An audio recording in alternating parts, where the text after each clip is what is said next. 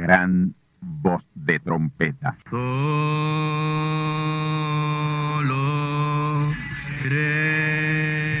Saludos amigos y hermanos radioyentes. Están ustedes en sintonía con la audición radial Gran Voz de Trompeta, con el mensaje final de Dios al mundo, a la iglesia y a su pueblo escogido. Esta es la voz de Dios, proclamando el mensaje del Evangelio del Reino, o Evangelio eterno, a todos los que moran en la tierra, en el cumplimiento de Apocalipsis capítulo 14 y verso 6. Este es un mensaje de alerta y de apercibimiento ante los eventos proféticos del fin del mundo que ya han comenzado. No es que viene el fin del mundo, es que ya comenzó. Y en esta audición radial ustedes se mantendrán bien informados y apercibidos sobre cómo asegurar la salvación y la vida eterna, que es lo importante ante tales eventos. A continuación, ustedes escucharán no un mensaje doctrinal ni dogmático, sino la pura palabra de Dios, probada con las escrituras, la verdad como la verdad es, pues conoceréis la verdad y la verdad os libertará.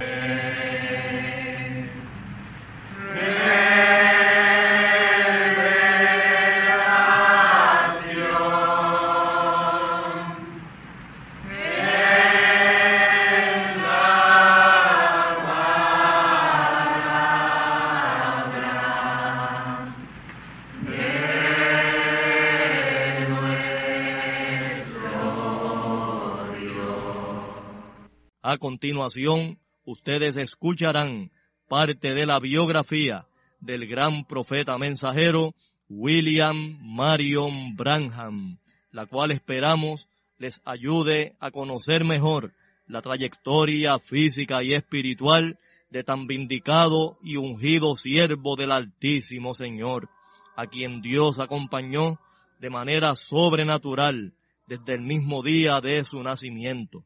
Así que tornaos conmigo a la palabra del Señor para la conferencia especial de esta ocasión, a cargo del pastor asociado del Templo del Tabernáculo del Testimonio, Candelario Branham, vuestro amigo, hermano y servidor en Cristo el Señor, José Osvaldo García Ortiz.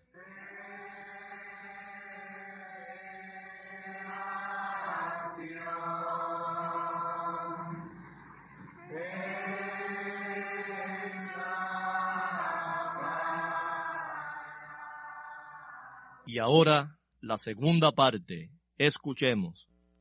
Ahora, hermano, ¿acaso no es un sueño despierto una visión? ¿Se dan cuenta ustedes por qué estas visiones y estos discernimientos debilitaban tanto y tanto al profeta? Oh, gloria al Señor. Y hermano, no solamente a él, le hace la Biblia.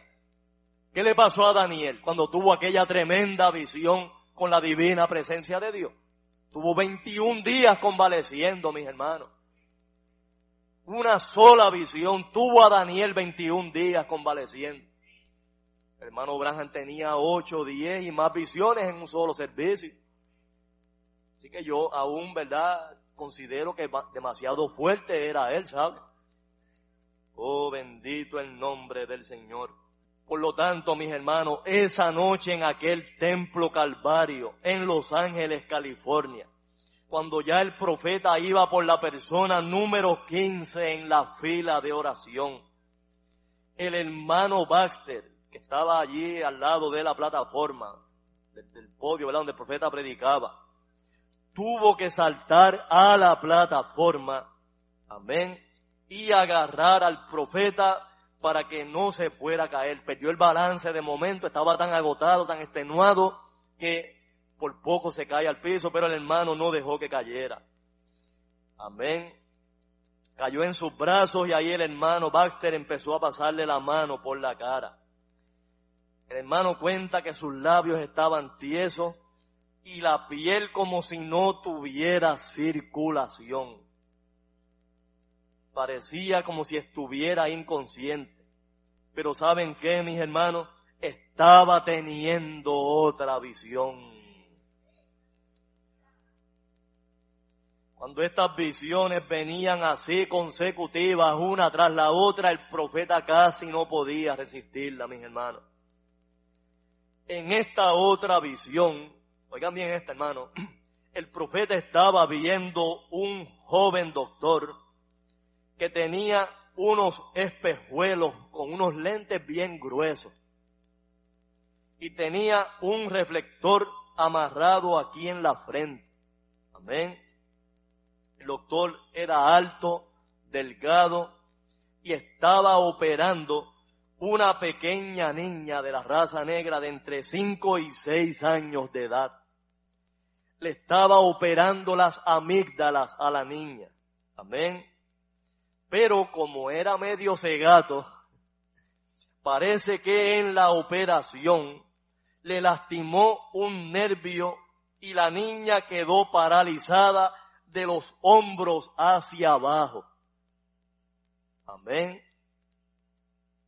Ahí la visión le dejó.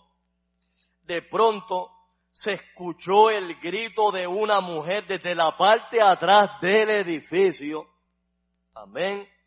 Y era una señora de la raza negra que venía avanzando por el pasillo con una niña en camilla y venía gritando, esa es mi bebé. Señor, ten misericordia.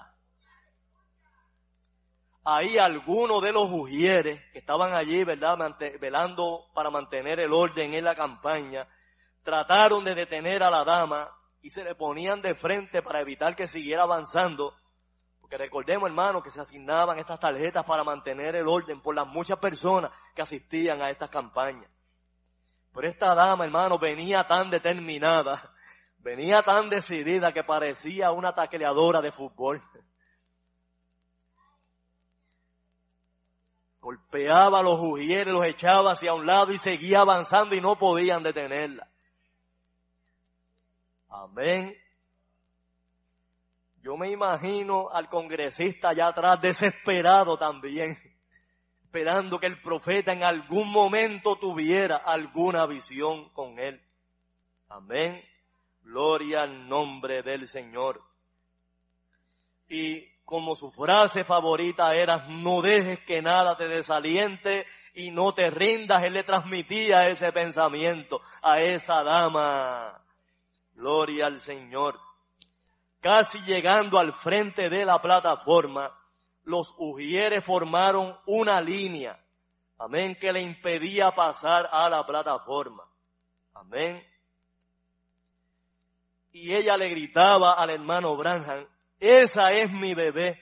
Así mismo sucedió como usted lo acaba de relatar. Dos años atrás. Desde entonces no ha caminado podrá caminar otra vez.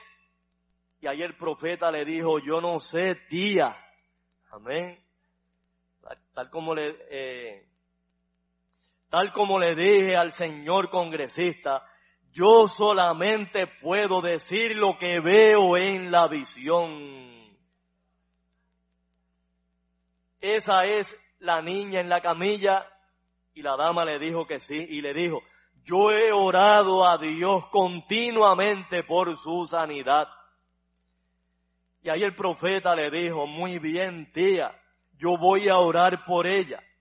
Pero si, si el Señor quiere sanarla, Él lo hará. Yo no puedo hacerlo. Aleluya. ¿Y saben qué, mis amados hermanos? cuando el profeta comenzó a hacer la oración, vio como un rayo, como un, cuerpo de luz, pero bien denso, amén, bien tremendo, moviéndose a través de la audiencia y se expandió hasta salir por la calle de aquella ciudad. Amén. Y de pronto el profeta entra en otra visión, donde vio esa misma niña de la camilla saltando en la calle con una muñeca en sus brazos. Ahí el profeta, con así dice el Señor, le dijo a la mamá de la niña, tía, Jesucristo ha recompensado tu fe. Tu pequeña está sanada. Ahí la mamá emocionada empezó a darle besos a su hijita allí en la camilla. Y cuando se volteó a preguntarle al profeta, le dijo Parson, las mismas palabras que le, decían aquellos hermanitos de Tennessee, como les dije anoche, como les conté anoche mis hermanos. Gloria al Señor. Ella se voltea para preguntarle al profeta Parson, ¿cuándo mi hija se pondrá bien. Amén. Y ahí el profeta le dijo, tía, ella está bien ahora mismo. Y la mamá no se daba cuenta que ya la niña había comenzado a levantarse lentamente de la camilla. Amén. Y una vez se puso de pie, se sacó un grito y cuando su mamá se voltea y la ve de pie, cayó desmayada allí en los brazos de los ujieres que le impedían pasar al frente. Oh, gloria al nombre del Señor. Unos minutos después, cuando recobró el conocimiento, salió caminando por el centro del pasillo con la niña de la mano alabando y glorificando a Dios. Aquel tremendo milagro encendió toda la audiencia allí reunida en Los Ángeles, en el templo Calvario. Gloria al Señor. En tremenda algarabía, alabando y adorando a Dios. Gloria al Señor. El profeta con apenas fuerzas para sostenerse, le decía a la congregación, ¿se dan cuenta ustedes de lo que el Señor Jesucristo puede hacer? Y diciendo esas palabras, entra en otra visión. Y en esta próxima visión, ve al congresista Opcho caminando por la calle sin muletas y saludando a la gente con su sombrero mientras pasaba. Estaba vestido con un gabán color marrón chocolate que tenía rayas blancas y un sombrero Stetson estilo sureño cuando la visión le dejó el profeta, amén, miró a ese anciano sentado en el centro del pasillo, pero en la parte de atrás, amén, de ese auditorio. Gloria al Señor. Y se percata que tenía puesto un gabán azul y una corbata roja. O sea que no lo vio tal como lo había visto en la visión. Amén. Ahí le pregunta, señor congresista, ¿acaso no tiene usted un gabán brown oscuro, color chocolate, con rayas blancas finas a través de él? Y ahí el hombre pidió el micrófono, uno de los judíos llevó el micrófono y le dijo al profeta, sí mi hijo, precisamente ayer compré uno de ese color. Oh, gloria al Señor. Ahí el, el profeta le dijo, mi hermano, usted ha sido un hombre reverente a Dios y le ha honrado por todos estos años. Dios lo está recompensando ahora para que viva sus últimos días felices en esta tierra. Usted Puede caminar, Señor congresista. El Señor Jesucristo lo ha sanado.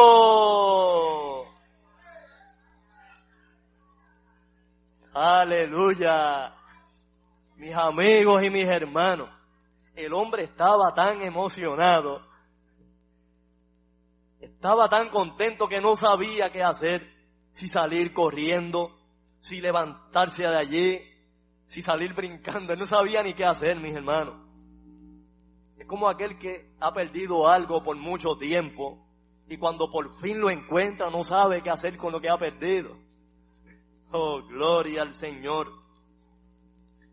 Ahí el hombre dijo, alabado sea Dios.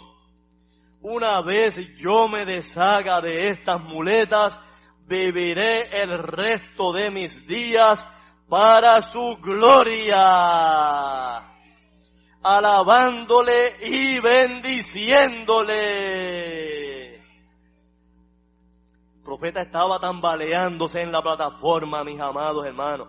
Ahí tuvo que venir el hermano eh, Baxter, cogerlo por un lado y el otro hermano Leroy Cobb por el otro y empezaron a sacarlo de la plataforma. Mientras se lo llevaban, el profeta logró decir estas últimas palabras. Congresista, en el nombre del Señor Jesucristo, levántese en sus pies y camine. Así dice el Señor. Dios le ha sanado. El hermano Baste se llevó al profeta y ahí el pastor Leroy Cobb repitió, tomó el micrófono y repitió esas últimas palabras que el profeta logró balbucear. Amén. Mis amados hermanos, cuando aquel hombre se levantó, le dio una patada a las muletas y caminó por el pasillo central con sus brazos en alto, alabando y glorificando a Dios. Oh, aleluya.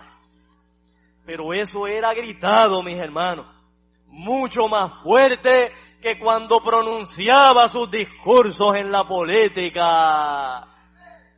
Oh, gloria al Señor.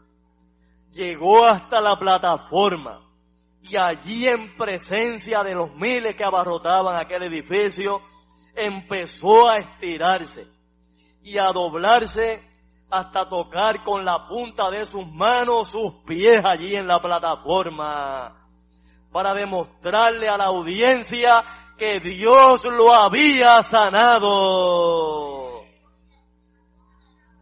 Oh manada pequeña del Señor y amigos y hermanos a través de la onda radial, qué grande es nuestro Padre.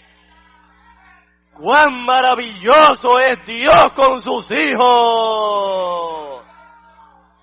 Aleluya. Oh, gloria al Señor. Aleluya. Ahí el congresista pidió el micrófono y se dirigió a la audiencia y dijo estas palabras. El hermano Branham conoce la mente de Dios. Aleluya. Oh, gloria al nombre del Señor. Mis amigos y mis hermanos, ¿Acaso no era este el fiel cumplimiento de las palabras del ángel del Señor al profeta en su cueva de oración en Greensmill, Indiana? Donde le dijo que el profeta oraría por potentados, por reyes, por presidentes, por gente grande alrededor del mundo. Y allí se estaban cumpliendo al pie de la letra esas palabras del Señor. Aleluya. Gloria al Señor.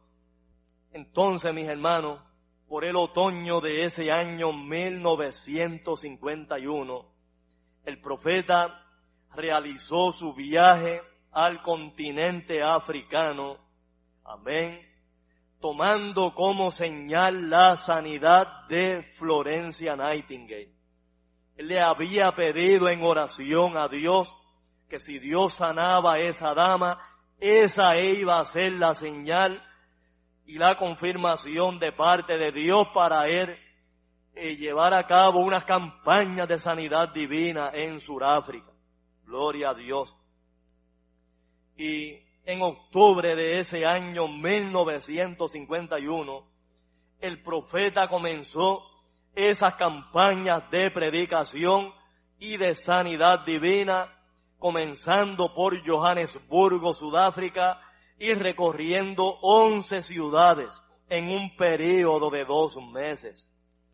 Mis amigos y mis hermanos, las sanidades que Dios obró en estas campañas fueron tan tremendas, tan poderosas y tan sobrenaturales que inclusive en los hospitales los médicos le daban permiso a que los familiares llevaran a los pacientes recluidos, ya fuera en camilla, ya fuera en la condición que estuvieran, a las campañas para que el profeta orara por ellos. Amén. Y muchos de ellos eran sanados y no regresaban al hospital. Amén. Oh, gloria al Señor. Miren si fue tan tremenda la cosa que hasta la prensa, los medios noticiosos, daban reportajes de los milagros y las sanidades que ocurrían en las campañas. Inclusive entrevistas a las personas que eran sanadas relatando ellos mismos sus propios testimonios. Gloria al Señor. En los titulares, en la prensa y en los reportajes y medios noticiosos decían algunos así, un profeta está visitando Suráfrica. Otros decían, Jesucristo está haciendo con el profeta las mismas obras que hizo con Jesús cuando caminó por las calles de Palestina, sanando enfermos, ciegos, sordos, mudos, paralíticos y discerniendo los secretos del corazón. Nada parece imposible ante la oración del profeta. Oh, gloria al nombre del Señor.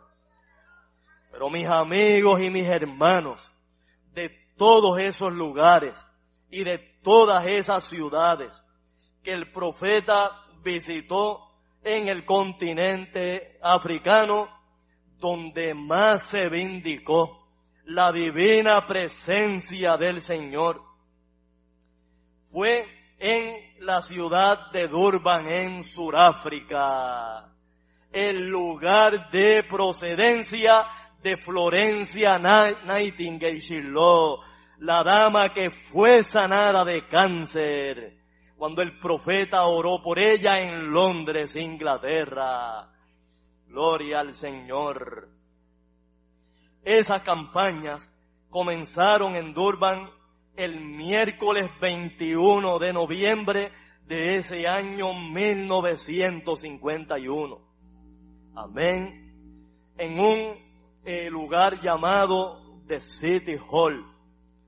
Pero en la primera noche de campaña vino tanta gente al servicio que tuvieron que mover el resto de las reuniones a un enorme estadio que servía de hipódromo de carreras de caballos, llamado The Great Bill Race Course, allí en Durban, Sudáfrica.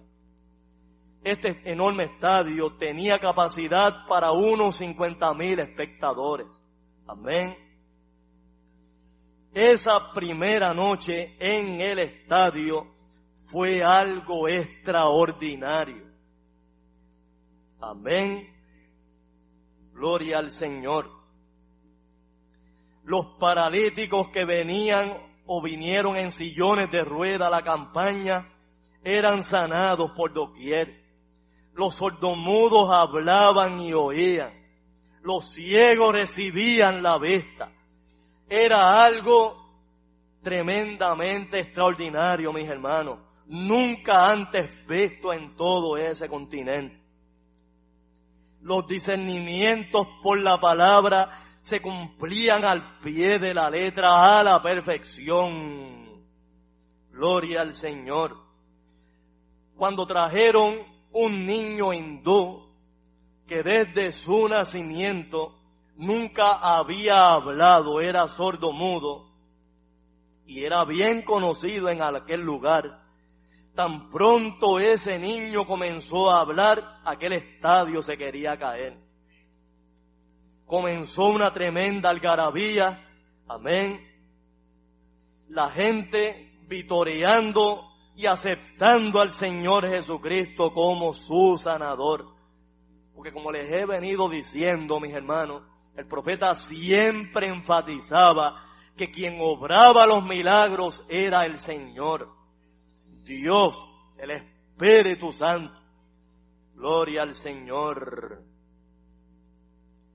el profeta se tardaba en la fila de oración, ya que todo lo que él decía tenía que esperar que lo tradujeran en unos 15 idiomas o dialectos que se hablaban allí en Sudáfrica, por las diferentes tribus que habían allí.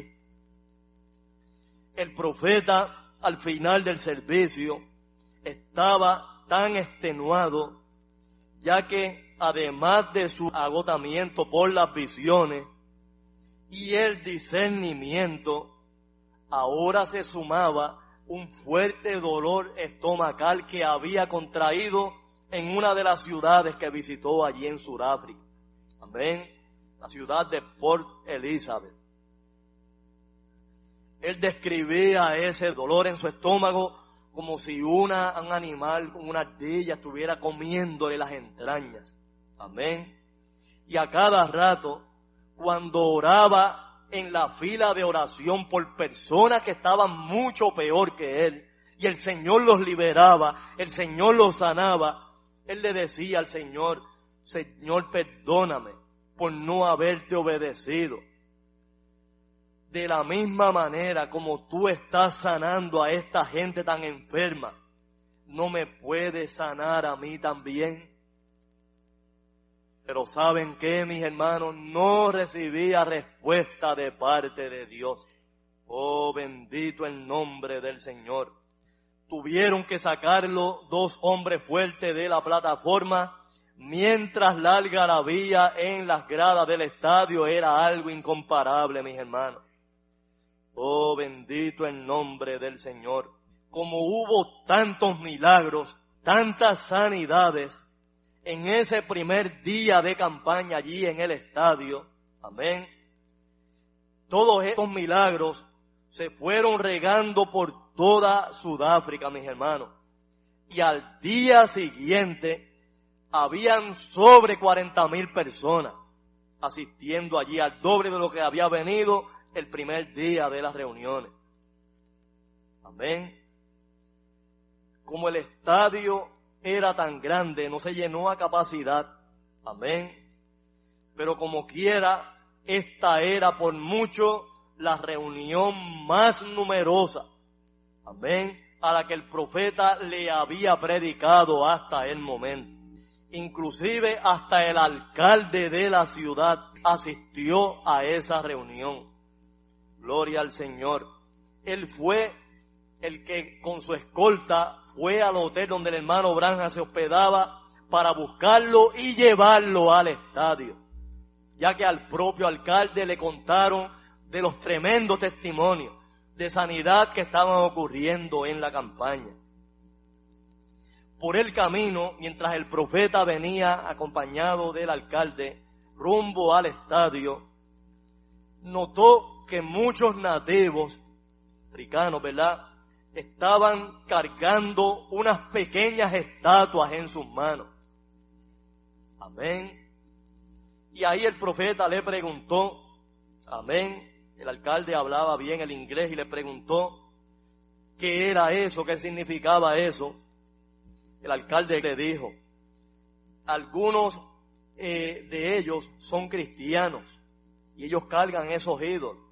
Y el profeta extrañado le preguntó que ellos son cristianos y están cargando esos ídolos. Y el alcalde le dijo, sí, esto es algo, esto es una tradición que viene pasando de familia, de generación en generación. Sus ancestros también los usaban. Y el profeta le dijo, vamos a detenernos delante de uno de ellos, porque quiero hacerle algunas preguntas. Y ahí el alcalde mandó a detener a la escolta y se pararon frente a un hombre enorme, corpulento, de unos siete pies de alto y sobre 300 libras de peso. Y a través del alcalde sirviendo de intérprete, el profeta le preguntó, ¿es usted cristiano? Y el hombre le respondió que sí. Y el hombre le dijo, por muchos años yo he sido cristiano. Y ahí el profeta le preguntó, ¿y por qué está cargando ese ídolo? Y el hombre le dijo, yo lo cargo y lo llevo donde quiera porque mi papá también lo llevaba donde quiera que iba. Y gracias a él le salvó la vida. Y empezó a contarle un testimonio. Un día él andaba solo de cacería por la selva y de pronto un león le salió al paso en el camino. Ahí mi papá encendió una fogata y empezó a orarle a este Dios, señalando la estatua que tenía en su mano, empezó a orarle a este Dios y usó unos encantamientos que nuestros médicos brujos nos enseñaron y el león se espantó y se fue. Por eso ahora yo lo llevo donde quiera que voy. Si los dioses de los misioneros fallan, yo sé que este Dios no me fallará. Ahí el profeta le dijo a ese hombre, yo creo que usted está poniendo su fe en la cosa incorrecta. Yo he sido un cazador desde mi juventud. Prácticamente toda mi vida la he pasado en los bosques y estoy bien familiarizado con el asunto de la selva y la jungla. No fue su ídolo el que hizo huir al león, fue la fogata que su papá encendió. Cualquier animal, cualquier fiera que venga a atacarlo y usted enciende una fogata, sale huyendo. Él no le salió huyendo a su supuesto Dios, fue al fuego a lo que le huyó. Ahí el hombre se le quedaba mirando extrañado al ídolo, como quien dice, ¿será la verdad lo que me está diciendo? Amén. Ahí el profeta lo invitó, ¿verdad? Le hizo la invitación y le dijo, ¿por qué usted no viene esta tarde a la reunión en el estadio para los servicios? Y el hombre dijo, sí, yo voy a ir, pero mañana, hoy no. Mañana yo voy a ir. Amén. Y ahí el profeta le dijo, venga para que usted vea que el Señor Jesucristo nunca falla. Ese sí que nunca falla. Oh, gloria al nombre del Señor. Mis amados hermanos, cuando el profeta llegó esa tarde al estadio, amén, a ese hipódromo allí en Durban, Sudáfrica, acompañado del alcalde de la ciudad, amén, notó algo sin precedentes en su ministerio. Ahora la multitud era tan grande que no solamente abarrotaba las graderías de tepe a tepe, como daban más de 50 mil personas, sino que inclusive hasta en el área, en la pista donde corrían los caballos, tuvieron que acomodar gente de la mucha gente que vino por miles sentados en el piso, sentados en la grama. Amén. Y lo curioso, lo que le llamó la atención al profeta era que habían unas verjas que dividían diferentes grupos. Amén. Ahí el, el profeta le preguntó al alcalde qué significaban esas verjas. O esas vallas que tenían colocadas allí en, el, en la pista de carrera. Y el alcalde le explicó que esas verjas estaban dividiendo las diferentes tribus que habían venido, que eran enemigos por muchos años. Enemigos que no podían estar uno al lado del otro. Amén. Y para que no se formara un motín o una pelea entre ellos, habían colocado esas vallas para dividir esas diferentes tribus. Amén. Oh, gloria al Señor. Como les dije, mis hermanos, el profeta le tomaba más tiempo de lo usual porque tenía que esperar a que tradujeran en los 15 diferentes dialectos o idiomas que allí se hablaban. Amén. El mensaje que el profeta estaba predicando. Por eso el sermón se alargó mucho más de lo acostumbrado. En una pausa, mientras el profeta esperaba que tradujeran en los diferentes idiomas, amén, su mensaje, notó que se formó un tumulto en el área de la pista de carrera. Él se retiró del micrófono y fue a preguntarle al alcalde que estaba allí mismo, detrás sentado en una silla, detrás de la plataforma, qué era lo que estaba sucediendo. Y ahí el alcalde envió a uno de sus guardaespaldas para que averiguara qué sucedía. El profeta, mientras tanto, continuó la predicación. Amén. Cuando este ayudante del alcalde regresa y le cuenta lo que sucedía, ¿saben qué era, mis hermanos? Que allí mismo en el terreno, amén, una mujer de una de esas tribus parió un hijo allí mismo. Y la policía quería llevarla al hospital, pero ella no quería irse. Ella quería esperar hasta que comenzara la oración por los enfermos. Allí mismo estaba amamantando a la cría que acababa de parir. Y saben qué, mis hermanos, cuando el profeta supo, ¿verdad? El alcalde le notificó lo que estaba pasando. Eso lo conmovió tremendamente. Y él dijo, si esa actitud de esta dama es la misma del resto de esta audiencia, este va a ser uno de los servicios más grandes que jamás se haya celebrado en la historia del Evangelio. Y así mismo sucedió, mis amados hermanos. Oh, gloria al nombre del Señor. Por ser tan grande la multitud, no había forma, no había manera de entregar tarjetas de oración. Amén. Lo que hicieron los misioneros allí presentes fue colocar en fila una docena de personas bien enfermas, de las personas más enfermas que había allí en la audiencia, para que el profeta orara por ellos. Amén. La primera en venir en la fila de oración fue una señora descendiente de la India oriental. Tenía una bata de diversos colores que le rodeaba todo su cuerpo. Ustedes saben, ¿verdad?, cómo usualmente visten los hindúes. Amén. Y tenía colocado un punto rojo pintado aquí en el medio de la frente, entre ceja y ceja profeta preguntó qué significaba eso y eso era un símbolo de la belleza en la cultura hindú. Amén. El profeta a través de un intérprete la saludó y le preguntó por qué ella siendo hindú venía ante él siendo cristiano. Le preguntó por qué ella no acudía donde sus propios sacerdotes del hinduismo o del budismo. Y ella le dijo, yo he ido donde ellos, pero ninguno me ha podido ayudar. Ahí el profeta comenzó a tener una visión con ella, donde la vio en la oficina de un médico. Amén.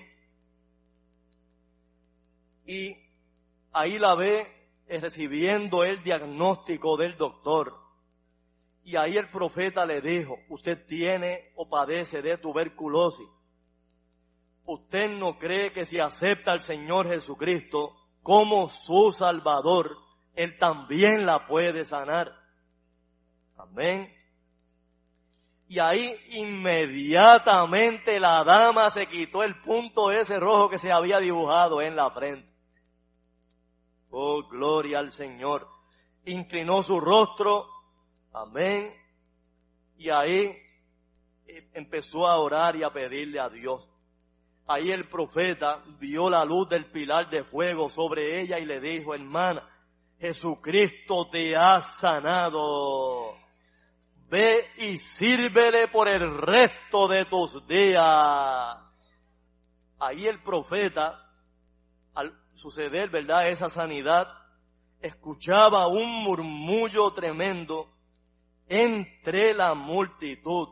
Amén. Pero no se entendía porque eran muchos idiomas que hablaban a la vez. Amén. Ahí vino otra dama, otra mujer hindú entre la audiencia. Amén. Que tenía también ese punto que ellas se pintan ahí en la frente y empezó a quitárselo también. Amén. Y otro hindú empezó a gritar Krishna, Krishna. El profeta preguntó qué era lo que estaban diciendo. Amén. Y ahí alguien le dijo, es que ellos entendieron que cuando usted le habló a ella de Jesucristo, ellos entendieron Krishna. Y el profeta preguntó, ¿y quién es Krishna? Y ellos le dijeron, Krishna en el hinduismo es la manifestación en carne humana de uno de sus dioses llamado Vishnu. Y ahí el profeta dijo, yo no dije Krishna, yo dije Cristo. Cristo en inglés es Christ. Amén, que se parece mucho a Krishna, lo que ellos pronuncian. Y ahí el profeta eh, le pidió a la audiencia que se silenciaran. Amén. Y que entendieran que él estaba predicando al Señor Jesucristo. Amén. La siguiente persona en la línea de oración era una dama de ascendencia europea que se veía en óptimas condiciones de salud, no parecía tener ninguna enfermedad o padecimiento. Amén. El profeta se le quedó mirando con esa mirada penetrante que él tenía y le dijo, usted es cristiana. La veo entrando a su iglesia, la iglesia de la reforma holandesa, pero el profeta notó algo raro en esta dama. Primero, vio la luz de Dios sobre ella bien brillante, bien encendida, pero luego vio, amén, que todo se fue oscureciendo. Amén, como cuando cae la noche. Y ahí el profeta le dijo, hermana, hace unos años atrás usted fue a ver al doctor. Su esposo permaneció en la sala de espera mientras el doctor la examinaba. Su esposo tiene pelo negro, tiene bigote y estaba vestido con un gabán gris. El doctor tiene el pelo canoso y usa espejuelos el doctor le dijo a usted que tiene un quiste en su ovario. Y aunque no es un tumor maligno, él insiste en operarlo y usted estuvo de acuerdo. De pronto en esa misma visión, el profeta ve a esa dama en un ataúd, en un funeral, y la estaban llevando a sepultarla. Y ahí tuvo que decirle la verdad a la mujer. Ahí el profeta le dijo estas palabras, hermana, aunque usted se ve bien ahora y una mujer fuerte y saludable, prepárese para morir porque le queda poco tiempo. La mujer sorprendida con los ojos bien abiertos le preguntó al profeta, ¿de veras? Y ahí el profeta le dijo, sí hermana, lo importante es que usted esté segura de estar bien delante de Dios. Aleluya. Gloria al Señor. luego de la dama retirarse, vino un hombre a la plataforma bien vestido de la raza blanca con un niño africano, un negrito africano. Amén. Y ahí el hombre se detuvo como a unos doce pies del profeta y dejó que el niño fuera caminando hasta llegar donde el profeta. Cuando el profeta lo vio, notó que tenía los ojitos virados o cruzados. Cada vez que él veía una persona así, recordaba a su pequeña hijita Sharon Rose, que al morir cruzó los ojitos. Amén. El profeta habló a través de los intérpretes diciendo, pueden ver ustedes que este niño tiene los ojos cruzados. Yo no puedo sanarlo, pero Jesucristo sí puede. Dejemos que Él muestre en visión algo sobre este niño. Amén. Y ahí el profeta ve en la visión una mujer delgada, amén, y alta de la tribu de los Zulus, amén, sosteniendo un niño en los brazos. Ella le muestra el niño a su esposo, amén, y notó que tenía los ojitos cruzados. Y el profeta en la visión se dio cuenta que eran cristianos, amén, porque vieron a los padres del niño orando por su sanidad frente a una cruz. Ahí los papás que estaban allí entre la audiencia, cuando oyeron la interpretación en su idioma, se pusieron de, pie y dijeron, esa es la pura verdad. Ahí el profeta dijo, yo no tengo que orar por el niño, porque ya el Señor Jesucristo lo ha sanado. Aleluya. El niño se mantuvo todo el tiempo con su rostro inclinado. Y una vez el profeta dijo las palabras sobre su sanidad, el niño levantó su cabeza y comenzó a sonreírse con el profeta. Gloria al nombre del Señor. Aleluya. Ahí salió de la plataforma, amén, a donde estaban sus padres, allí en la audiencia, y el hombre bien vestido que lo había traído, amén, que se había mantenido bastante retirado, se acercó para preguntarle algo al profeta. Pero el hermano Baxter no le dejó llegar. Amén. No se permitía que nadie se le acercara al hermano Branham mientras estaba en esa tremenda unción y, y ante la presencia del Señor. El hombre le dijo al hermano Baxter, yo tan solo quiero hacerle una pregunta al pastor. El hombre hablaba inglés porque era, eh, entendía el idioma inglés. El hombre le dijo, muy sorprendido al profeta. ¿Cómo usted sabe que, que, yo soy doctor? Porque el profeta le dijo, adelante doctor, dígame. El hombre le dijo, ¿cómo usted sabe que yo soy doctor? Amén. El profeta no le contestó. Amén. Solamente le dijo, ¿qué usted desea? Y el hombre dijo, sí, yo soy doctor británico. Y yo examiné al niño antes de venir y lo volví a examinar antes de llevarlo a la plataforma. Y certifiqué que tenía los ojos cruzados. Y ahora cuando bajó de la plataforma lo volví a examinar y estaba completamente bien. Y miren la pregunta que le hizo al profeta. ¿Cómo usted pudo hacer eso? ¿Acaso fue que lo hipnotizó?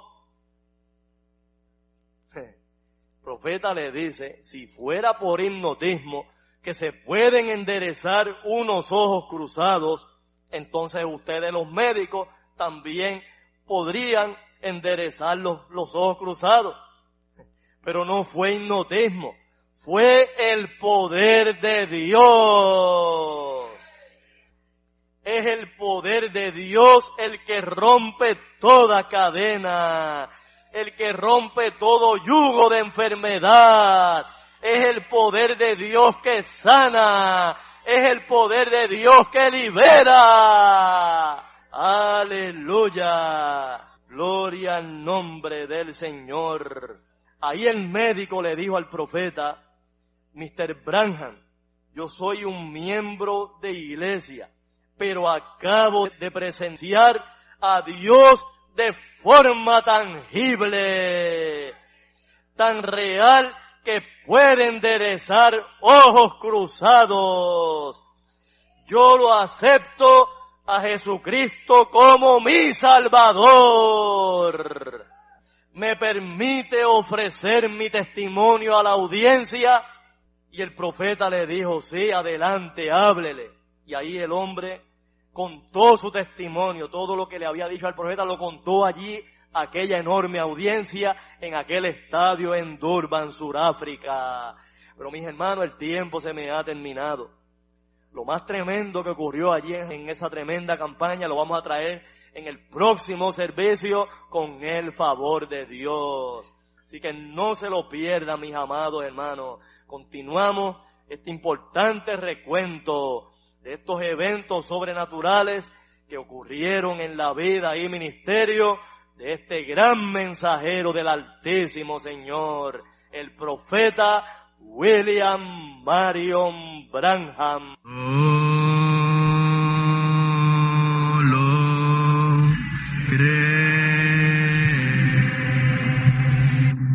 Y ahora hemos llegado al momento de liberación por la palabra hablada, no por oración.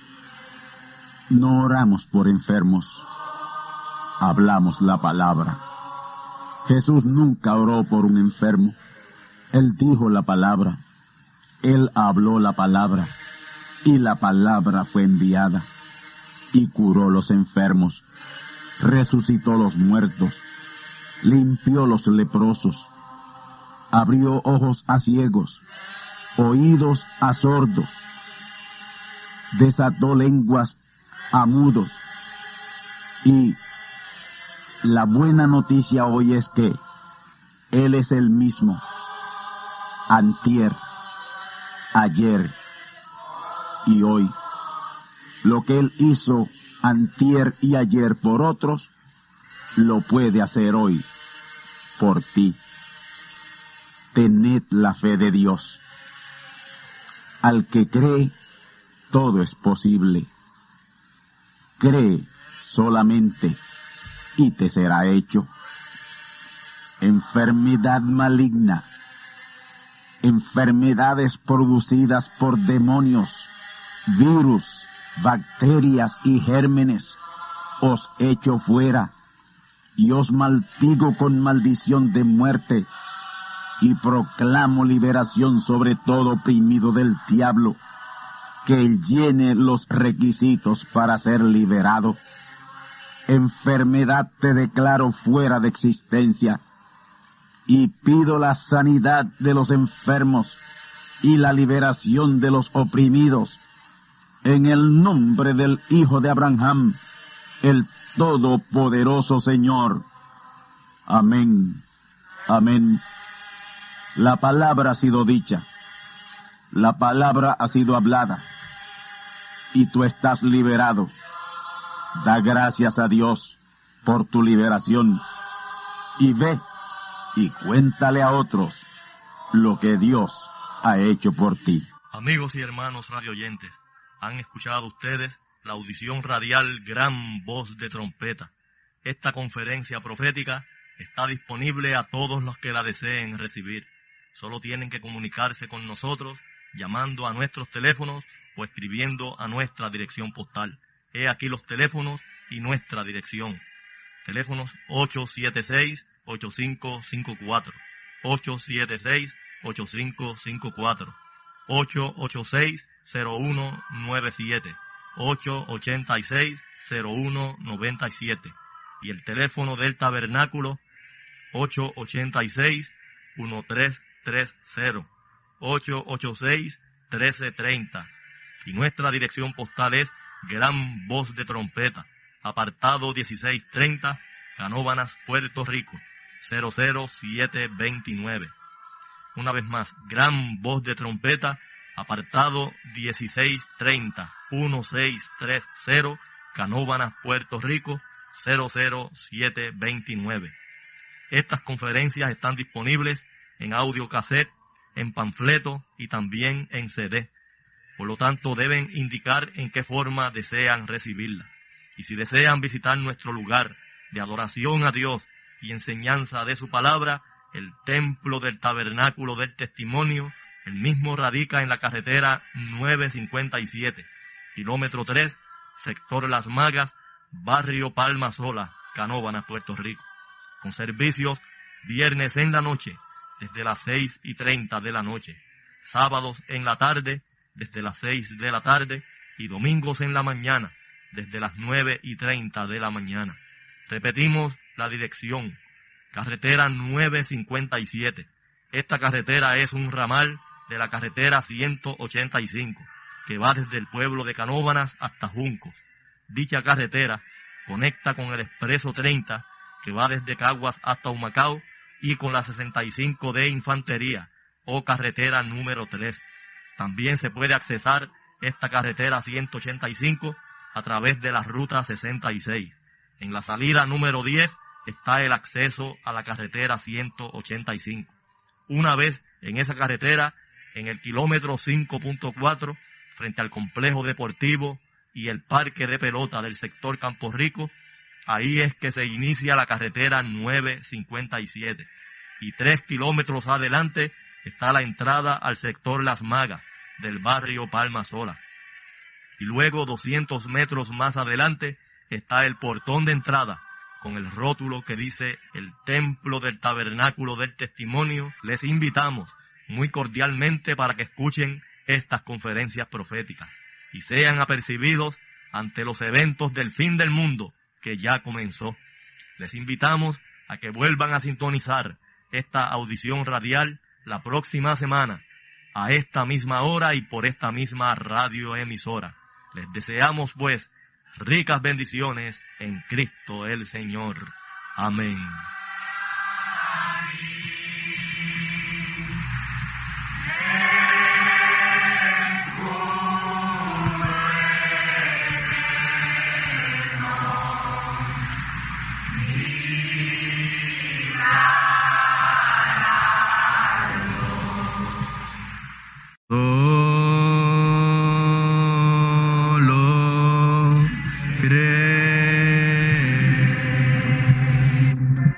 Y hermanos radioyentes, han escuchado ustedes la audición radial Gran Voz de Trompeta y nuestra dirección postal es Gran Voz de Trompeta, apartado 1630, Canóbanas, Puerto Rico, 00729. Una vez más, Gran Voz de Trompeta, apartado 1630, 1630, Canóbanas, Puerto Rico, 00729. Les invitamos muy cordialmente para que escuchen estas conferencias proféticas y sean apercibidos ante los eventos del fin del mundo que ya comenzó. Les deseamos pues ricas bendiciones en Cristo el Señor. Amén.